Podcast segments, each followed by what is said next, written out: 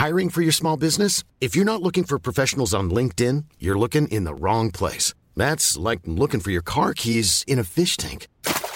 LinkedIn helps you hire professionals you can't find anywhere else, even those who aren't actively searching for a new job but might be open to the perfect role. In a given month, over 70% of LinkedIn users don't even visit other leading job sites. So start looking in the right place. With LinkedIn, you can hire professionals like a professional. Post your free job on linkedin.com slash people today.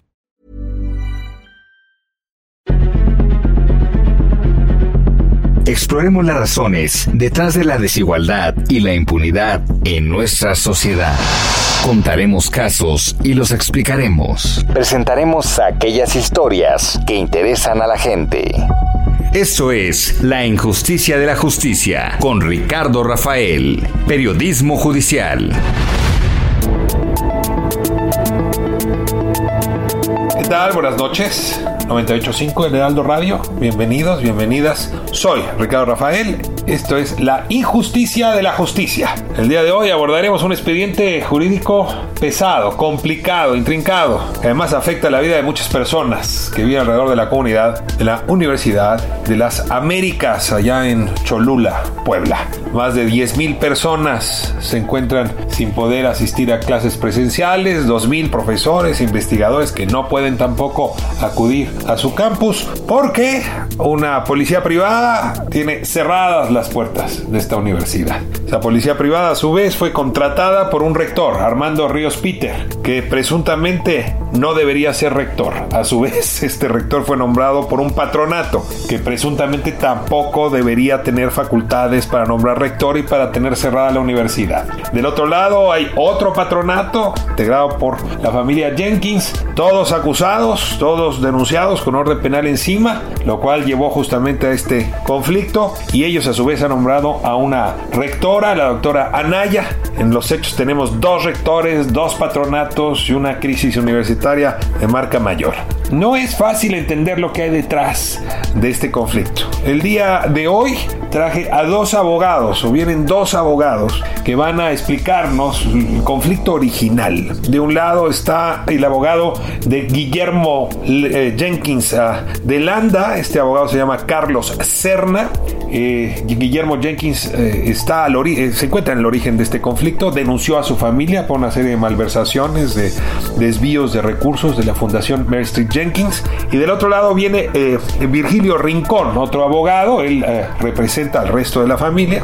Y esto que parece una telenovela, en realidad es un expediente jurídico que ha derivado en la toma de una universidad y en un conflicto político mayor para el gobernador Miguel Barbosa. Espero que la conversación con estos dos abogados le ayude a usted a entender mejor el conflicto y sobre todo qué hay a final del túnel o qué podría haber a final del túnel.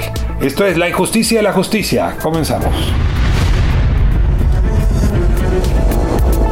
abrimos este primer bloque de la injusticia de la justicia y como anuncié hace un momento tengo a Carlos Serna conmigo. Él es abogado de Guillermo Jenkins de Landa y por lo tanto lo convierte en una persona que conoció, entendió muy bien el origen de esta gran crisis que está viviendo la Universidad de las Américas en Puebla. Carlos, muchas gracias por acompañarnos. Al contrario, muchísimas gracias y muy buenas noches. Carlos, pues déjame comienzo con una primera pregunta. Eh, el caso, la crisis que estamos viendo en la UTLAP, eh, podríamos decir que encuentra su origen en las denuncias que presentó tu cliente Guillermo Jenkins en contra del resto de los integrantes del patronato por allá en 2014. ¿Ese es el origen de esta crisis? Sí, pero la crisis específica de la Universidad de las, de las Américas no ha sido ni una solicitud de Guillermo Jenkins, ni consideramos que haya sido un acto afortunado, nos parece que es en perjuicio de una institución que al final del día es la que nosotros queremos proteger y que desafortunadamente ha sido motivo de actuaciones que ha realizado la Junta con facultades que la ley le concede y que nos parece que no abona en absolutamente nada, ni para que se arregle el problema, ni para que la fundación esté en las mejores condiciones. Déjame, te, hago la pregunta de la siguiente manera. La Junta eh, para el Cuidado de las Instituciones de Asistencia Privada de Puebla removió o por lo menos, eh, digamos, incurrió en un acto de remoción de los patronos, que son justamente los hermanos de Guillermo Jenkins y en su lugar eh, nombró a una serie de contadores, entre ellos un contador Magaña, que entiendo que es el presidente ahora eh, nombrado por la Junta, o por lo menos presunto presidente. Tú me estarías diciendo que este acto de remoción de los patronos y el nombramiento de los nuevos patronos es algo en lo que Guillermo Jenkins está en contra. La remoción en sí misma no. El nombramiento de las demás personas, el que luego se haya nombrado un rector, no son facultades que nosotros de ninguna manera hayamos ni solicitado ni podido dirigir son gente que no conocemos, consideramos que no son el perfil adecuado y estamos muy atentos a cuál es el manejo, porque la ley sí le permite a la Junta hacer nombramientos provisionales, que se defiendan los patronos si ganan sus amparos, es decir, mis adversarios, por decirlo de alguna manera, si la ley les asiste que ojalá ganen los amparos, es lo que yo les deseo. Yo, mi, mi, mi, procedimiento no tiene nada que ver con eso. Pero a ver, si nada. entonces, a ver, pregunto, ¿si está de acuerdo ustedes con que se les haya removido? O sea, yo a Roberto Jenkins, hermano de Guillermo, a la señora Elodia, al, al señor Juan Carlos, están eh, de acuerdo en que se les haya removido, pero no están de acuerdo en quienes fueron nombrados posteriormente y tampoco estarían de acuerdo en que ese nuevo patronato haya nombrado al rector Ríos Peter en lugar del, doctor Derbez. Nosotros lo que queremos es que todos sean removidos, pero definitivamente, no provisionalmente. Consideramos que esta remoción provisional, en lugar de abonar a que nuestro asunto principal de su remoción definitiva vaya hacia adelante, la ha entorpecido, ha enlodado las aguas, por decirlo de alguna manera, en perjuicio de la institución que nosotros queremos defender y que desde luego, pues no estamos de acuerdo con que se hayan nombrado patronos que ni siquiera conocemos, ni mucho menos un rector, que con todo respeto, que no lo conozco, no me parece que dé el perfil para ser rector de una institución de esta naturaleza. Carlos, originalmente Guillermo Jenkins solicitó la remoción de eh, su padre y de sus hermanos en el patronato. Cuéntanos por qué solicitó esa remoción, que si mal no cuadran mis fechas, fue en el año de 2014. Dijéramos que fue, y es difícil decirlo así porque no deja de ser un acto más bien agresivo, pero que dijéramos que esto fue una solicitud en defensa propia. A él fue al que lo removieron, imputándole malos manejos que además hicieron públicos ante la sociedad y entonces, como él lo dice, porque lo publicaron en muchos periódicos, la sociedad es muy pequeña y le llegaban muchas llamadas, inclusive lo afectó en negocios, que lo, que lo acusaban a él de haber hecho malos manejos de dinero de la fundación. Entonces, un poco es el que por un lado él estaba defendiendo su derecho a que no lo removieran y un poco la estrategia de regreso es los que deben de ser removidos porque sí han hecho malos manejos son ustedes. O sea, ojo por ojo, diente por diente.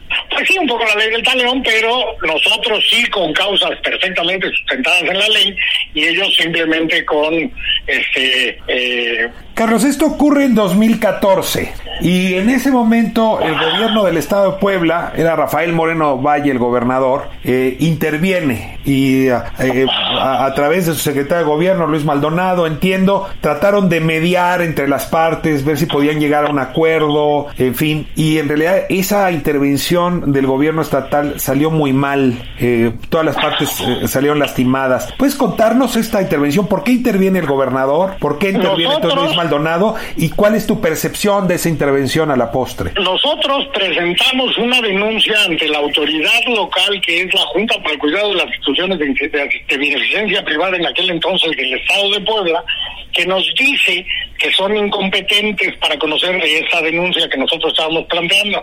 En ese momento la ley tenía un recurso de reconsideración que se tenía que agotar directamente ante el gobernador. Entonces, en la oficialidad de partes del gobernador, yo presenté ese escrito de reconsideración que no fue a ningún sitio.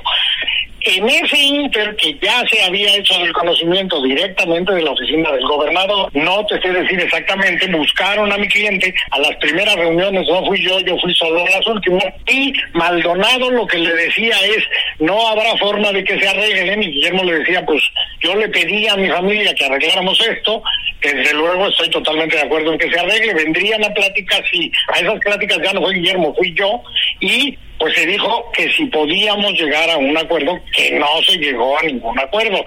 Esto, a nosotros nunca nos hicieron una oferta en concreto, ni tampoco nos hicieron nunca ninguna amenaza. Que hayan esto con el otro lado, yo no lo sé. Estamos en la injusticia de la justicia, 98.5 El Heraldo Radio, platicando con el abogado Carlos Serna, él es el representante Guillermo Jenkins. Carlos, déjame hacerte una, una, una precisión. El patronato de la Fundación Mary Street Jenkins que pues es la mamá del patronato de la Universidad de las Américas, está integrado por la familia Jenkins, o sea, es realmente es toda una familia que está dentro. Por eso cuando hablamos de la remoción estamos hablando de la salida de unos Jenkins por la entrada de otros. Perdón que te cuente esto que parece un poco telenovela, pero para bien del auditorio y su comprensión. ¿Esto es un pleito de familia al origen? ¿Tú podrías decir, esto es un pleito entre familiares que detonó en esta crisis que ahora vemos?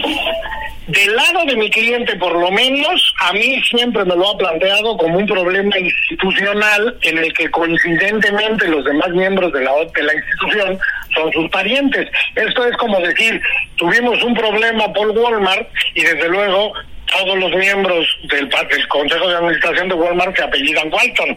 Pues es un poco lo mismo. No fue por razones personales, por lo menos lo que a mí me plantea mi cliente, es exclusivamente por los manejos de dinero de la fundación, que ese dinero no es de ninguno de los miembros de la familia. Guillermo Jenkins se da cuenta que su papá y sus hermanos están haciendo mal uso de los recursos de la fundación. ¿Me puedes contar algunos de los elementos que lo llevaron a tener esta convicción? ¿Qué, qué pruebas tenemos de que estaban haciendo mal uso de los dineros de la fundación? Pues eh, hay documentados préstamos personales, uno a Roberto Jenkins por 600 mil dólares que no cumplía con los requisitos de ley, una operación para la adquisición de un inmueble en reforma en la que se hicieron un préstamo y triangularon recursos, y él los confrontaba y les decía que eso se tenía que solucionar, que lo debían de arreglar dentro de la institución y que esto no debía de llegar a las autoridades.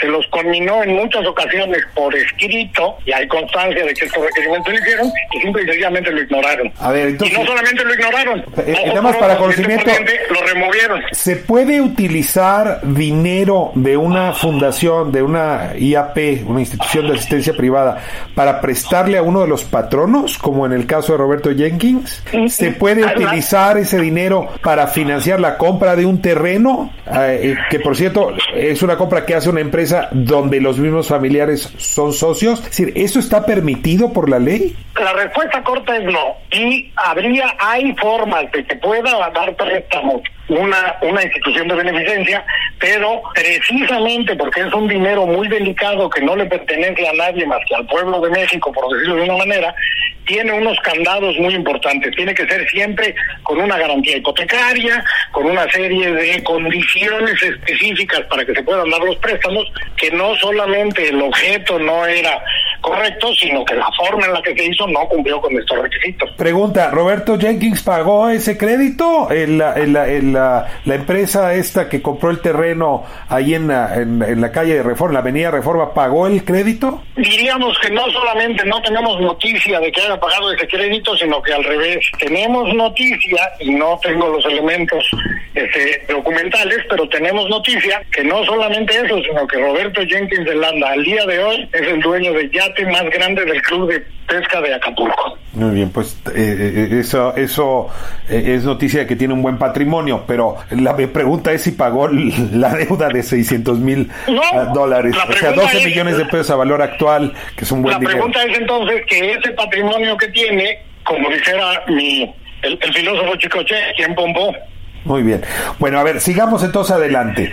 Eh, la, la, Junta eh, de Asistencia Privada, o encargada del cuidado de las instituciones de asistencia privada, presentó una denuncia penal por estos mismos cargos en contra de Roberto Jenkins, de Juan Carlos Jenkins, eh, de Sofía, de Sofía Jenkins y de Margarita Jenkins.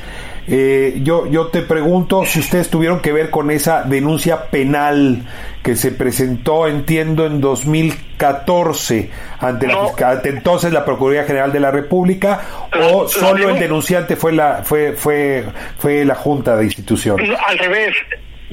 Nosotros presentamos primero una denuncia administrativa para que se decretara la nulidad del contrato de donación ante la Junta en marzo del 2016. Nosotros nos habíamos enterado como por entregas de cómo iba siendo este desfalco de los 720 millones de dólares. Perdón, es que no, no fue lo que te pregunté. Para, para ah, que el auditorio no se me pierda. La, entonces la denuncia, a ver, sí, presentamos, una, presentamos una denuncia ante la Junta para el Cuidado estrictamente administrativa no nos habían hecho caso de tres denuncias anteriores en las que denunciábamos. No, la pregunta es si este, Guillermo denunció penalmente ante la Procuraduría General de la República. Sí, y en la denuncia ¿En qué año fue, perdón, en qué año fue esa denuncia? En el 2016. Ahora sí, esa, es mi siguiente pregunta. ¿Cuáles eran, ¿Cuáles eran los cargos la de, o los motivos de la denuncia? Ahora sí explícame, por favor, lo de los 700. Correcto, perdón, lo que denunciábamos, lo que denunciamos es que el patrimonio de la Fundación Mary Street Jenkins, instalado en 720 millones de dólares, que otra vez para que el público tenga perspectiva, es todo agronitrogenados, toda la estafa maestra y todo esto que acaba de salir de el Álvarez Puga, todo en una sola operación. 720 millones de dólares que de estar en México se los llevaron a Panamá. Sacaron el dinero de Puebla y luego lo llevaron a Panamá. De Puebla lo llevaron a Aguascalientes, de Aguascalientes tan pronto llegó el dinero, se lo llevaron al, a, a Barbados y en Barbados se tomaron el cóctel de bienvenida y se lo llevaron a Panamá. Ese, por esa razón es que ustedes denunciaron ante la PGR. Esa primero la denunciamos ante la Junta y a la Junta le dijimos, ya te hemos avisado de 14 y no te importó, ya te avisamos de 228 millones de dólares y no te importó. Y ahora, si con estos 720 millones no haces nada, te voy a considerar un copartícipe. Mm. Y en paralelo, en abril del 2016, precisamente porque nos habían dicho que en Puebla no se movía absolutamente nada, presentamos una denuncia nosotros, Guillermo Jenkins, ante la Procuraduría General de la República. ¿Qué sucedió? Que yo creo que ahí sí a los miembros de la Junta ya les dio miedo. No presentaron ninguna denuncia, sino que nuestra denuncia administrativa le pusieron un oficio encima y dijeron, oye Procuraduría, me vinieron a notificar esto, a lo mejor algo de esto aquí te interesa a ti. Entonces, a, ver, para entender, ahí la Junta... nuestra misma denuncia nuestra misma denuncia administrativa con otro oficio se la mandaron al SAT también. Entonces, la Junta de Asistencia Privada de Puebla denunció con los mismos argumentos de ustedes ante la Fiscalía General de la República en 2014. Es Ahora, 2016. 2016. Ahora, entre 2016 y 2018, el Ministerio Público investiga todos los documentos, todas las pruebas, todas las pruebas, todas las declaraciones y en 2018, mayo de 2018, dice no encuentro actos delictivos que perseguir. Y dice no ejerzo la acción penal. Es decir, después de dos años de investigación, la PGR dice aquí no hay delito que perseguir. ¿Esto que te estoy diciendo fue así?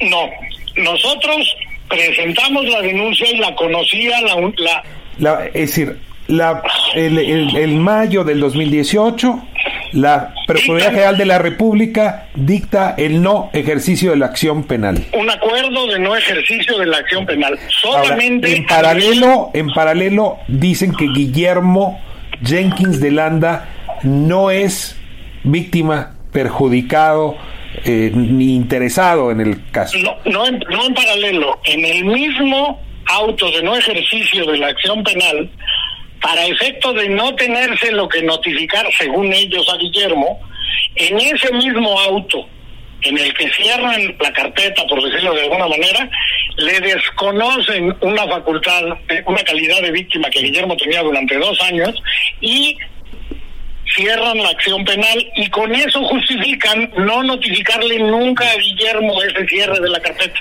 Me quedan cuatro minutos como para diez preguntas, pero déjame hacerlas, Carlos, y ojalá pueda responder más o menos rápido. Eh, a partir de ese momento, eh, el, eh, Guillermo lo que busca es que lo reconozcan como víctima. Promovemos amparos, etcétera. Y esos amparos se desechan todos. No, uno queda en etapa, eh, al, principio nos lo sobreseen y estábamos en, la etapa de revisión. Y nosotros en paralelo, como no teníamos conocimiento de ese auto, en paralelo seguíamos pidiéndole al Ministerio Público que nos informara de cuál era el estado de la carpeta. Muy bien, pero entonces ya habían dicho que no había ejercicio de la acción penal. Ahí dijeron que Guillermo no era víctima. Ustedes se amparan contra ese acto y hay un juez que les dice ratifico Guillermo no es víctima. No, nosotros nunca nos notifican el auto del 4 de mayo. Nosotros presentamos un escrito solicitando que nos informaran. Claro, es que no se nos notificaron porque asumieron que no era víctima. Exacto, y lo único que nos notificaron hasta octubre, no el de mayo, hasta octubre, solamente nos notificaron un oficio de un párrafo diciendo no te contesto nada porque no eres víctima. A ver, sigo con el, con el siguiente tramo, nada más lo paso muy rápido. Eh, en, la ley mexicana, el Código Nacional de Procedimientos Penales establece que una vez que el Ministerio Público dice ya no, ya cierro la carpeta, no tengo ejercicio de acción penal, el único que puede volver a abrir la carpeta es un juez, es un juez de control. Sin embargo, ya en 2020, la actual Fiscalía General de la República, saltándose o encontrar en sentido contrario a este articulado, eh, decide abrir de nuevo la carpeta. Y a partir de esa investigación nueva, se dictan órdenes de aprehensión contra los hermanos de Guillermo, ya el padre no vive, contra las hermanas, y este es el argumento que se utiliza para removerlos del patronato de la Jenkins. ¿Hay algo de lo que te acabo de decir que no sea preciso? Es correcto. Primero, el 258 no es no, no, no necesariamente involucra al Ministerio Público. El 258 es para omisiones del Ministerio Público que reclamamos todas las demás partes en el proceso, no el Ministerio Público en sí mismo. Eso, de hecho, para no hacerte muchas bolas, es un tema que se va a discutir en la Suprema Corte, que está por atraer el asunto y que se resuelva como quiera la Corte, no tengo mayor problema ahí. Ahora, se dictan las órdenes de aprehensión, eso es correcto, y por eso se remueve, por esas órdenes de aprehensión es que se remueve al al patronato de la Jenkins, se remueve al patronato de la UDLA y con los nuevos patronos se nombra Ríos Peter. O sea, ese es el ciclo, no. No. Dentro de mi procedimiento, en el que por cierto la Junta no ha avanzado durante ocho años, dentro de mi procedimiento administrativo, en secreto, eso lo hacen en abril y ahí me lo notifican hasta ahora, octubre del año pasado, utilizando mis argumentos de mis denuncias en cada caso, en el de la Fundación Jenkins y en la Fundación de las Américas, utilizando mis argumentos de mi escrito y las pruebas que yo ofrecí ante la Junta, consideran que hay suficientes elementos y además agregan de que ha llegado a un grado tal que se han ejercido órdenes de aprehensión solamente en ese momento las había de la Jenkins, no de la Fundación de las Américas, no las había. Entonces, para la Jenkins lo dicen como un elemento más, pero lo hacen dentro del procedimiento administrativo tomando en cuenta mis argumentos y con eso es con lo que lo remueven. Con eso lo remueven. Las órdenes de aprehensión en las que tampoco tenemos nosotros absolutamente nada que ver, que se han librado específicamente contra Derbez y los patronos de la Fundación Universidad de las Américas en Puebla, de Puebla, no tienen que ver con ninguna denuncia penal nuestra, no sabemos a qué se refieren y no existían en el momento que lo removieron. Carlos, cierro con, tengo 30 segundos. Si tú pudieses regresar el reloj manecillas atrás, ¿volverían Guillermo y tú a actuar como actuaron, le sabiendo que este iba a ser el resultado? Sí. O sea, sí está bien que estén perseguidos penalmente sus familiares, sí está bien que hayan sido removidos, sí está bien que la UDLA esté hoy en paro, sí está bien que haya autoridades y que no se sepa hasta cómo se va a resolver. Con todo esto, tú dirías, lo volvería a hacer. Sí, ¿por qué? Porque lo que nosotros hacemos no debió haber desembocado, lo que ha desembocado específicamente en el cierre de la universidad. Eso nos parece un absoluto y total despropósito, un disparate, es hacer que paguen justos por pecadores. Jamás en la vida se nos hubiera ocurrido. Fuera de eso, por supuesto que sí, a todo lo demás, nunca jamás tuvo por qué haberse tomado esta determinación de cerrar la universidad. Nunca. Nunca. Todo lo demás de que se merezcan ser removidos, de que no hay que volver a poner la iglesia en malos de Lutero, todo lo demás sí, sin duda ninguna. Carlos Serna, abogado Guillermo Jenkins, muchísimas gracias por esta eh, explicación. En un momento más tenemos a Virgilio Rincón también para dar la versión de la contraparte en este esfuerzo que hacemos aquí de la, injusticia y la justicia por explicar temas jurídicos que son complejísimos de la manera más sencilla. A veces lo logramos, a veces no tanto, pero nos permite tener una comprensión mejor de lo que está ocurriendo allá en Puebla y que tiene muy lastimada, particularmente la comunidad de Cholula y desde luego a las, los estudiantes, 10.000 estudiantes, 2.000 profesores que están actualmente sin poder regresar a actividades presenciales. Estamos en corte, regresamos. La justicia, con J mayúscula, continúa por lo general siendo injusta en nuestro país. Esto es La injusticia de la justicia con Ricardo Rafael.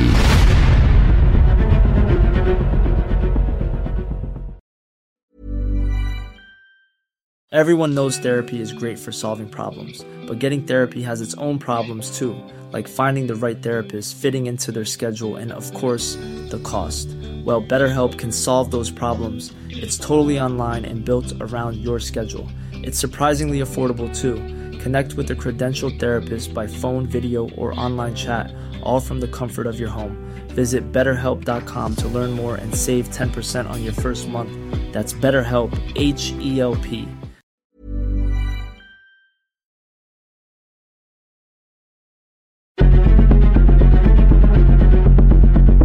Continuamos con más del periodismo judicial al estilo de Ricardo Rafael.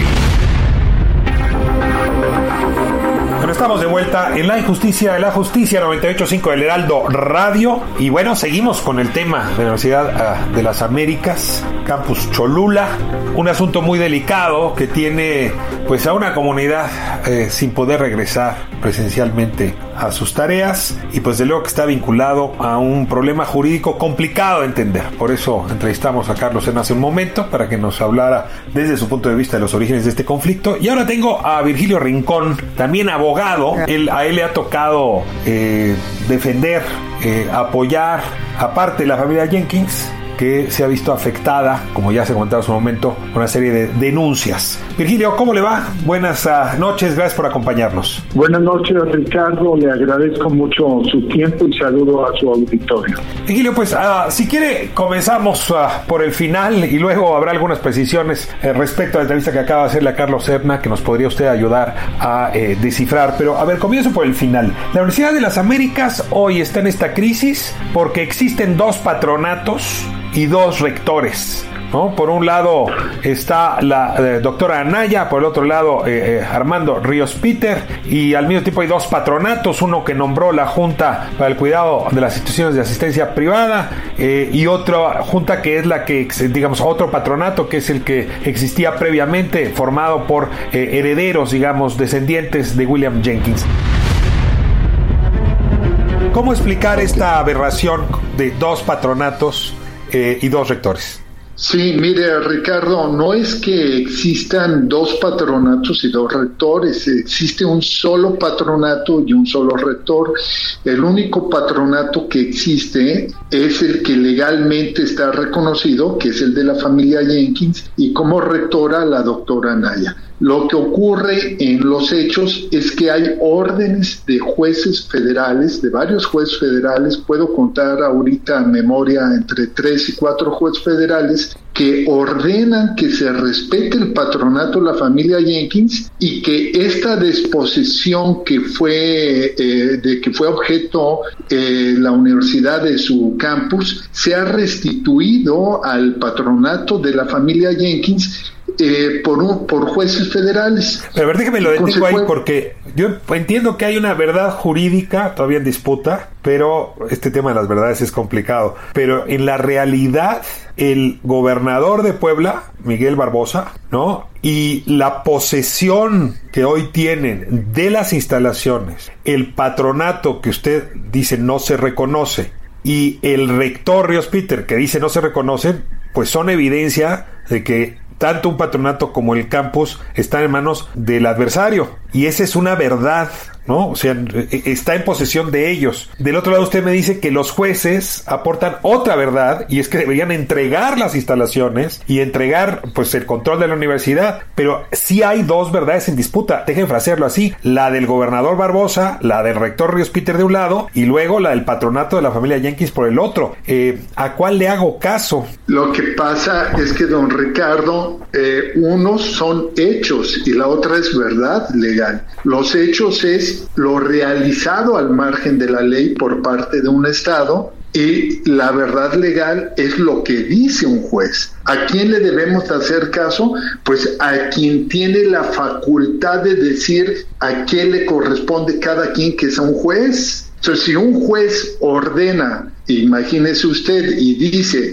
oiga, es que Juan es el dueño de la casa y aparece otro señor sin orden judicial y dice, no, yo soy el dueño, pues no es que haya dos verdades en choque, es que hay alguien que está desobedeciendo la orden de un juez. Ahora, eso es lo que tenemos. Ahora, de un lado tenemos un juez de distrito, es decir, un juez federal, ahí en Puebla, entiendo que es el tercero, que le da la razón al patronato de la familia Jenkins. Y por lo tanto le daría razón en el sentido de que la doctora Naya es la rectora. Traemos también a un juez civil en la Ciudad de México, el 24, que a regañadientes, pues también ha tenido que aceptar esa verdad. Pero del otro lado, en Puebla, lo que dicen es que hay varios jueces locales del ámbito penal que han dictado medidas cautelares y que esos jueces le han dado la razón a Ríos Peter y al gobernador Barbosa. Nuevamente, ¿no estamos en una disputa de dos verdades legales y no de una sola? Mm, no, porque una medida cautelar es un alivio provisional a petición de alguien sin escuchar a la otra parte. Eh, para empezar, no hemos sido notificados en lo absoluto de esas supuestas medidas cautelares dictadas por un juez de control de, Puebla, un juez penal de Puebla, y lo que tenemos al día de hoy de manera real, plausible, eh, porque quiero decirle que además con estricto apego a, la ley, son órdenes de jueces federales, no de uno, Ricardo. Usted mencionó el del el juez tercero distrito en Puebla.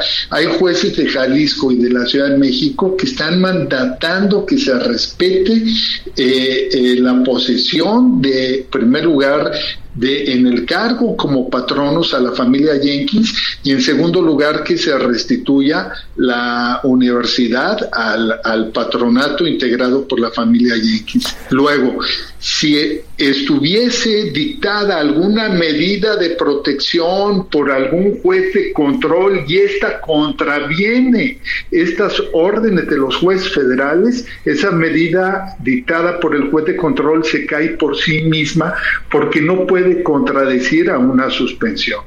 Les quiero explicar muy rápidamente al público que una suspensión es una medida provisional dictada por un juez federal que son muy poderosos porque ellos interpretan la Constitución y estas van dirigidas a todo mundo. Es decir, una suspensión no puede decir, eh, pongo un ejemplo que a mí me encanta poner ejemplos, imagínense que se otorga una suspensión para que Juan no sea fusilado y se otorga para que el pelotón eh, que comanda el sargento Martínez no lo fusile. Ok, pero luego llega otro sargento con otro nombre, ¿lo puede fusilar? Pues claro que no, porque la suspensión va, debe de ser cumplida por todas las autoridades, incluso por aquellas a las que no va dirigida. Ahora, para, para beneficio de la audiencia, esto no es una cosa juzgada Lo que tenemos hoy, si le entiendo bien, es una suspensión, un estate quieto, congélate ahí, como decíamos cuando jugábamos de niños,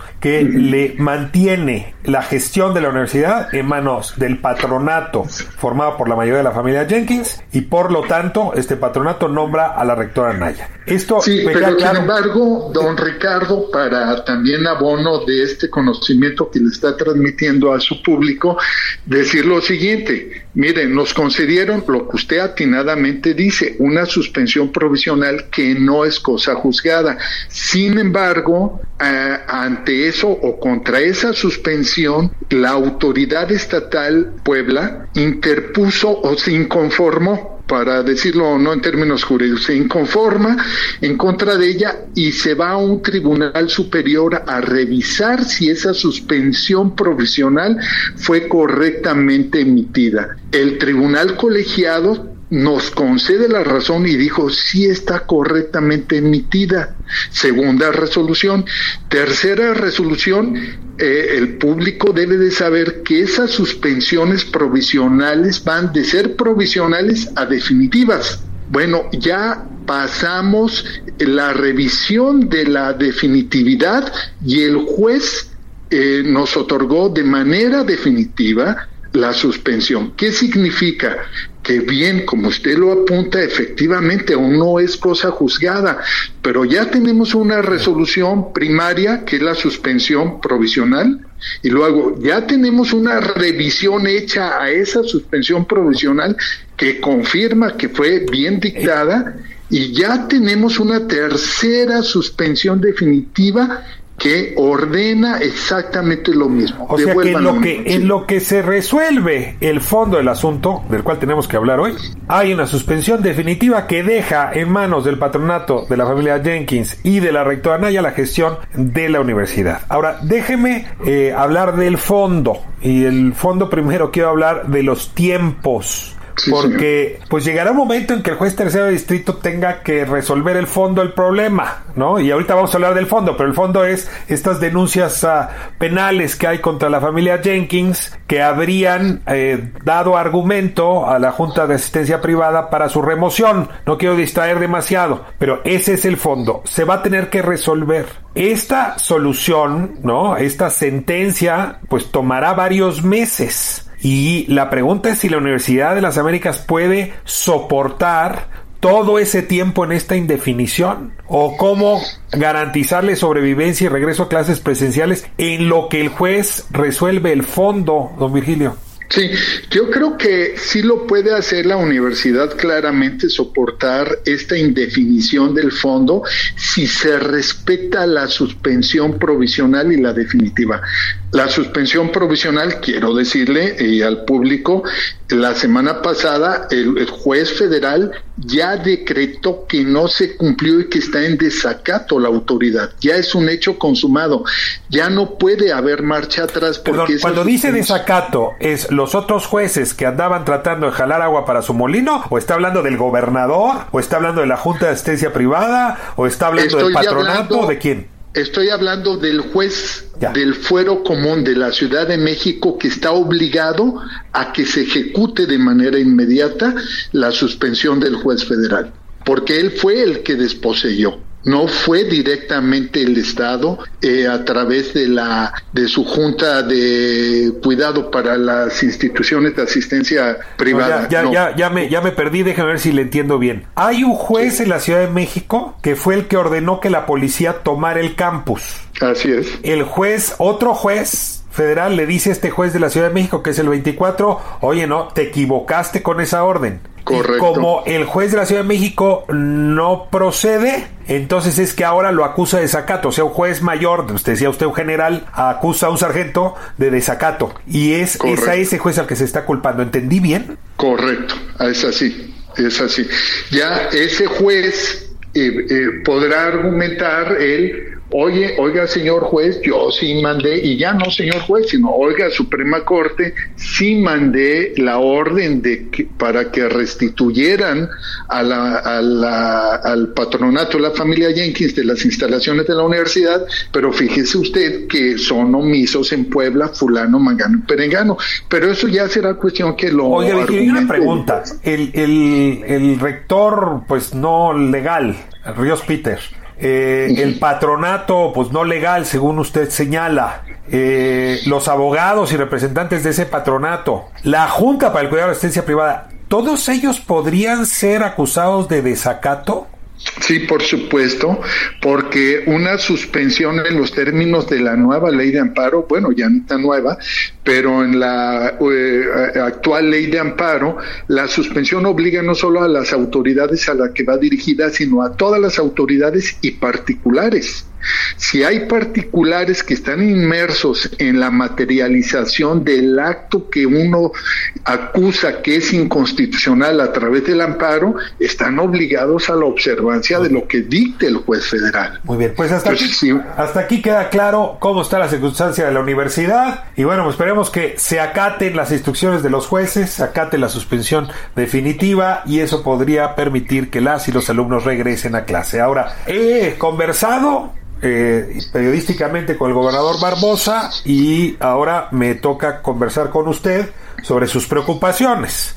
Él lo que hiciste es que en paralelo a esta disputa, en realidad hay eh, una familia, la familia Jenkins, que abusó de su circunstancia como patronos, que vaciaron la fundación Jenkins, eh, que se llevaron el dinero a Panamá y que por haber procedido así la Fiscalía General de la República les dictó órdenes de aprehensión y que frente a esas órdenes de aprehensión, pues él tenía a través de la Junta de Cuidado de la Asistencia de las instituciones de asistencia privada, pues tenía que removerlos. Entonces lo que estaría en el fondo es un fraude mayúsculo que generó órdenes de aprehensión que a su vez explican la remoción. Y hace un momento el abogado Serna también nos refería a este episodio. Le ruego que ahora nos movamos hacia ese otro tema.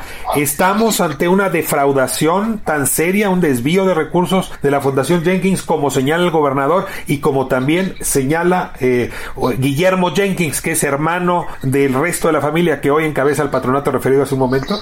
La familia Jenkins es una familia eh, con un ADN totalmente diferente a la inmensa mayoría de los mexicanos.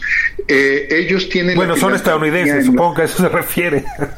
No, ellos tienen la, la, filantropía en la sangre, eso es lo que me refiero.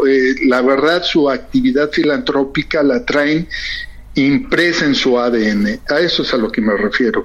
Ahora, ellos eh, históricamente y generacionalmente han estado en actividades de filantropía haciendo el bien por el país. Es una familia que jamás tomaría algo que no les pertenece. A mí me parece que ese argumento que da el señor gobernador, seguramente por información que ha recibido equívoca, eh, ese argumento se cae por sí solo y le voy a decir por qué. Y en los documentos me fundo.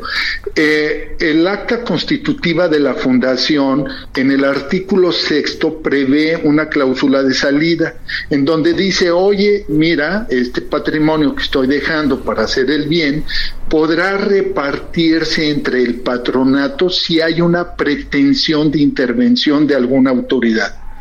Entonces, si tenemos esa cláusula de salida, ¿para qué hacer un ilícito? ¿No? A ver, si Es como una empresa, se liquida si se acabó su objeto no, no, si se acabó el objeto, no, don Ricardo, ahí corrijo, perdóneme que lo haga. Eh, no, si se acabó el objeto, es diferente. Aquí si hay una pretensión de intervención de una autoridad, con eso me basta para que se ejerza esta cláusula de liquidación prevista. El artículo sexto del acta constitutiva de la Fundación Mary Street Jenkins dice eso exactamente, que si el objeto estuviese eh, bajo asedio, fuese peligroso, por eso le hacía la broma del ADN estadounidense. Hombre, el fundador es un estadounidense que ha de haber calculado, a ver, él vivió en la época de Maximino Ávila Camacho, que si esto se ponía duro, pues había posibilidades de llevarse el dinero y repartirse entre los patronos. Quizá incluso por eso dejó a su hijo y a sus descendientes como patronos. Es decir, lo que usted me está diciendo es que la familia Jenkins no apeló al artículo sexto y no ordenó liquidar la, la, fundación, que por cierto les hubiera entregado el dinero a ellos mismos. No, no siguió esa vía. Y esa para usted es la prueba de que no hay ilícito. No, esa es la prueba de que si tenemos ellos o ellos tienen, perdón, corrijo, si ellos tienen esa vía de salida jurídica, legal, legítima, ¿por qué habrían de cometer un ilícito? Es ilógico. ¿Por qué mandar dinero a Panamá? A cometer un, eh, ¿Para qué me llevo el dinero? Me lo embolso y hago toda una estructura para poderme disque, hacerme de un recurso eh, y llevármelo a mis cuentas cuando tan fácil como ejercer la cláusula de salida del artículo A ver, entonces aquí estamos en el corazón del asunto. A ver, sí. le preguntaba yo hace un momento al licenciado Carlos Serna si había evidencia de que el gobernador Moreno Valle había, digamos, agredido, amenazado, asediado a la fundación. Él me dice que no. Y sin embargo, ese asedio es el que ustedes han argumentado para explicar por qué hicieron estos vehículos de, protección del patrimonio de la familia, eh, eh, de, la Fundación Jenkins. Por favor, le ruego, le ruego que me diga, uno, si hubo asedio de Moreno Valle, porque dice Carlos Serna que ninguno, que no hay prueba de eso. Don Ricardo, pero por supuesto que sí, y además asusado, discúlpeme la expresión, asusado por el propio abogado Serna y por el propio Guillermo Jenkins Delán. O sea, a ver, eh, tengo prueba de que en aquel momento presentamos más de 47 amparos en donde se nos concedieron suspensiones provisionales y definitivas y en algunos casos amparos en donde incluso el acto reclamado era desapariciones forzadas, don Ricardo. O sea, hubo riesgo de que se atentara contra la vida de funcionarios de la universidad, funcionarios de la fundación, familia eh, Jenkins y desde luego incluso en algún momento los propios abogados. Eso obra en tribunales y tenemos constancia de los 47 juicios que yo no los puedo inventar, ahí están. Ahora, en ese sentido, hay elementos para fundar la percepción de que la fundación estaba en riesgo. Y ahí es donde usted y otros abogados concurren para encontrar una fórmula para proteger el patrimonio que William Jenkins dejó en la Mary Street Jenkins y en la fundación UTLAB, que es posterior, pero que en realidad pues son madre e hija. Ayúdeme a explicarle en muy breves palabras al auditorio cuáles son esos vehículos que usaron para proteger ese, esos recursos sin liquidar, digamos, sin eliminar la fundación Mary Street Jenkins, que como usted decía era una de las salidas posibles. Sí, lo que se hizo fundamentalmente fue proteger el patrimonio, proteger a la propia fundación, primero eh, moviendo el domicilio de la fundación de un estado donde constantemente ha estado sujeta la la fundación a, estas pretensiones de quererse apropiar de la fundación históricamente, eh, moverlo de ese estado a un estado eh, diverso a Puebla, en donde... Que, es Jalisco, ¿no? Se la llevaron a Jalisco.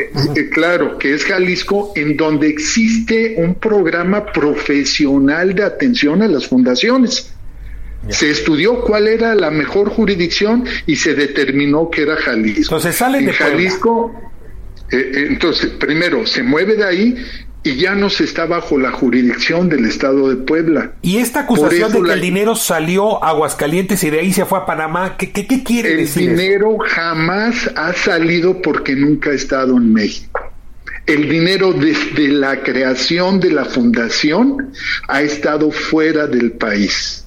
Esa fue una gran visión de su creador, de, William Jenkins, eh, el abuelo, quien dijo, a ver, estos recursos los vamos a mantener fuera del país, invertidas, que están bien cuidadas, jamás estuvieron en México, por tanto jamás salieron del país. Nada más falso que eso. Nada más falso. Dos, los bienes inmuebles pues ni modo que se los pueda uno llevar fuera del país, don Ricardo, pues son ladrillos, son edificios, son centros comerciales, esos están donde están. Lo que se creó fueron vehículos jurídicos para evitar que eh, actos como el que estamos viviendo eh, permitieran a través de esos actos apoderarse del patrimonio de la fundación.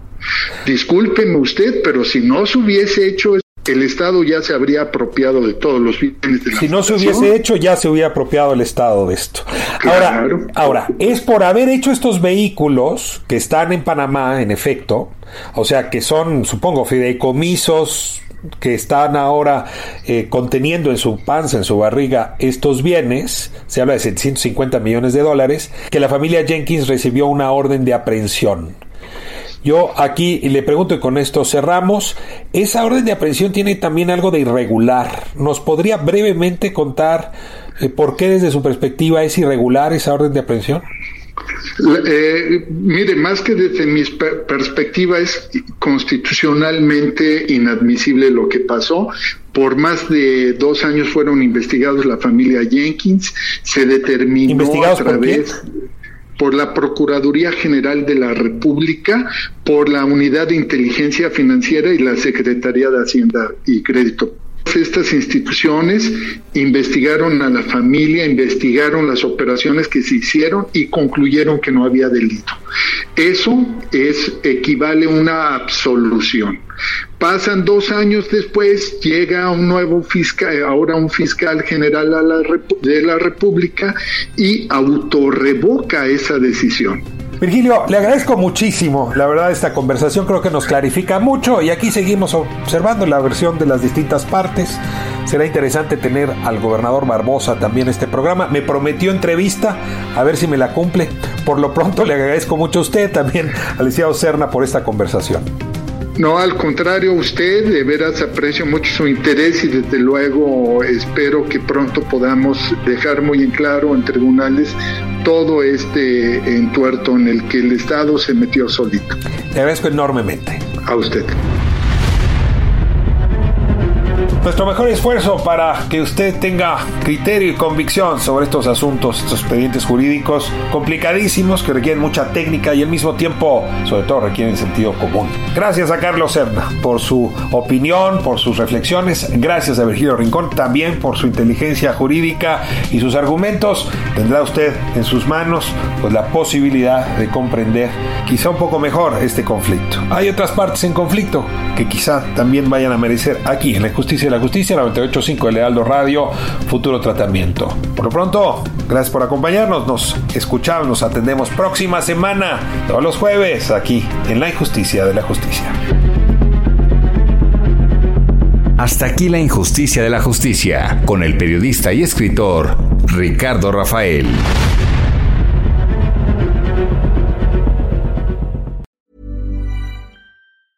Planning for your next trip?